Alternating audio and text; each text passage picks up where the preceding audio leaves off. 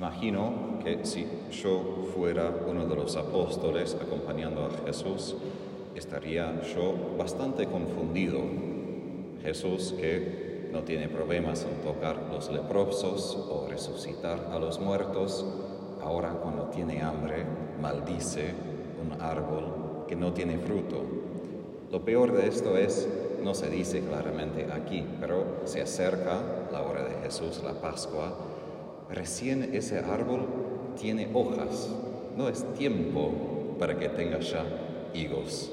Eso sería en Israel septiembre, octubre. Y ese mes, capaz marzo, abril máximo. Y Jesús maldice ese árbol por no tener higos, bueno, no es temporada.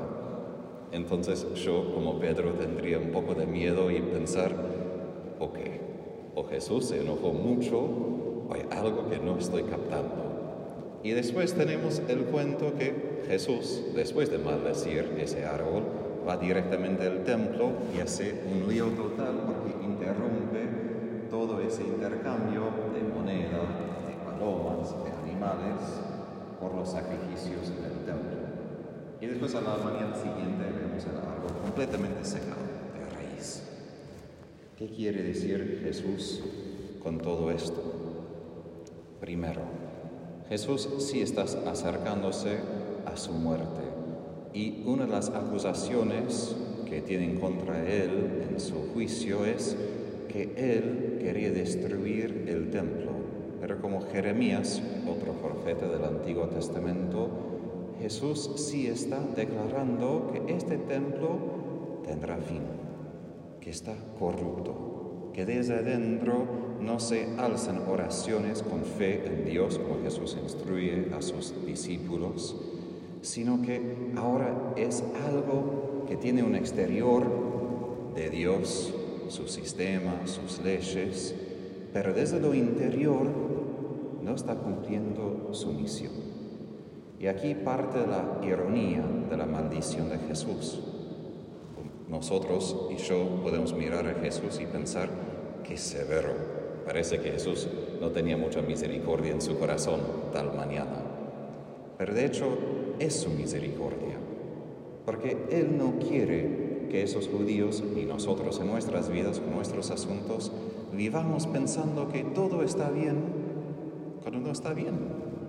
Aun si todo anda perfecto, que tenemos la apariencia que todo está en orden, más o menos, que las cosas siguen como deben seguir, pero sin esa fe viva, sin esa gracia interior, Jesús maldice a esa higuera para manifestar la realidad de lo que ya es, que ese templo no sirve para ser luz para las naciones, lugar de oración, ahora es un lugar, como Jesús lo llama, cueva de ladrones, porque tenemos evidencia de arqueología que de verdad los sacerdotes importantes tenían mansiones grandes al lado del templo, cerca del templo, y estaban usando todo ese sistema para sacar muchísima plata.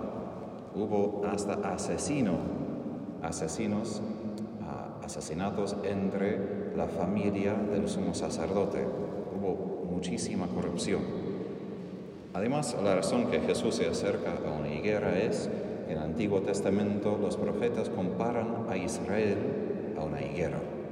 Y Miqueas, por ejemplo, en nombre de Dios dice, me acerqué, busqué fruto y no lo encontré.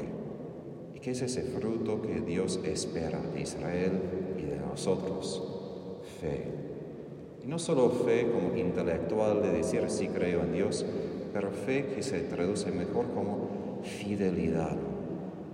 Dios es fiel a su pueblo, es fiel a su alianza, fiel a nosotros aun cuando somos nosotros completamente infieles. Si miramos el Antiguo Testamento, es un cuento no de la santidad de su pueblo, sino de su fracaso tras fracaso y la fidelidad de Dios frente a eso, su misericordia infinita. ¿Y qué quiere Dios? Nuestra respuesta de fidelidad a Él, fidelidad a los demás. Ese es el fruto que Él quiere. Y Él maldice esa higuera justamente para decir, ya está, hay que dejar esto. Y de hecho sabemos que la realidad pasó 40 años después de la muerte de Jesús. Los romanos vinieron, destrozaron todo Jerusalén, lo arrasaron hasta el suelo. Literalmente se cumplió la profecía de Jesús, ni una piedra sobre piedra, nada, pero nada.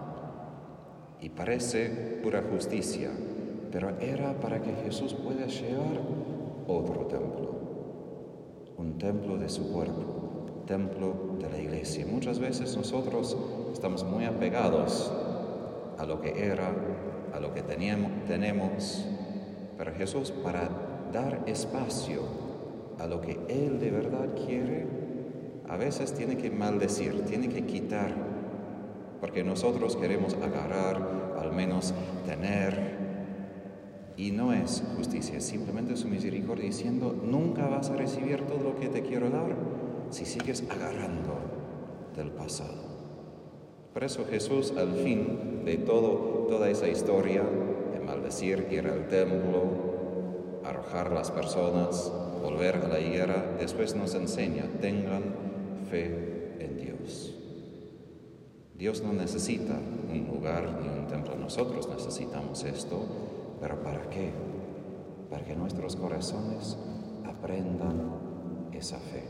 Como Jesús dice, si de verdad tenemos fe, podemos decir, retírate de ahí a una montaña y arrójate al mar, sin vacilar en su interior.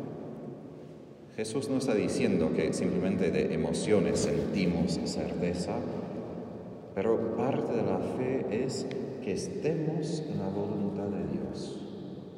Y muchos autores en la Biblia apuntan por qué Dios no contesta nuestras oraciones, porque tenemos doblez de corazón. Quiero esto y esto, o aún eso. Y cuando rezamos, no estamos rezando en unión con su voluntad Estamos pidiendo por antojos, deseos, ideas, pero cuando llegamos a ese lugar de fe, sí tenemos esa certeza, eso sí es lo que quiere Dios. Y sí lo voy a pedir con insistencia, con la certeza que lo voy a conseguir, no por mí, sino porque eso es lo que Dios quiere. Eso es una enseñanza que Jesús dice sobre fe y ese lugar de oración que quiere por todos nosotros. Y después habla de perdón, que es otro obstáculo grande. Si no tenemos perdón frente a otras personas, y no solo que una vez perdone, sino una vez y otra vez, cada vez que surge ese dolor a causa de lo que ha hecho otro, para que mi oración sea escuchada frente a Dios, hay que elevar mi deseo con perdón de entregar mi dolor. Porque Dios no puede contestar una oración que justamente es para justicia contra otra persona. Porque eso muchas veces es un egoísmo escondido, que Dios tome mi parte. Pero Dios perdonó a mí y perdona a todos.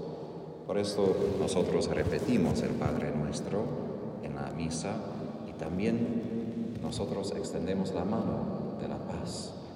Porque antes de entrar en comunión con Jesús es necesaria esa comunión entre nosotros. Pidamos a Jesús esa gracia de poder tener una fe más profunda en Él y de perdonar a nuestros hermanos, para que, como Él dice, podamos adorar al Padre en espíritu, en su espíritu y en la verdad, la verdad de su amor.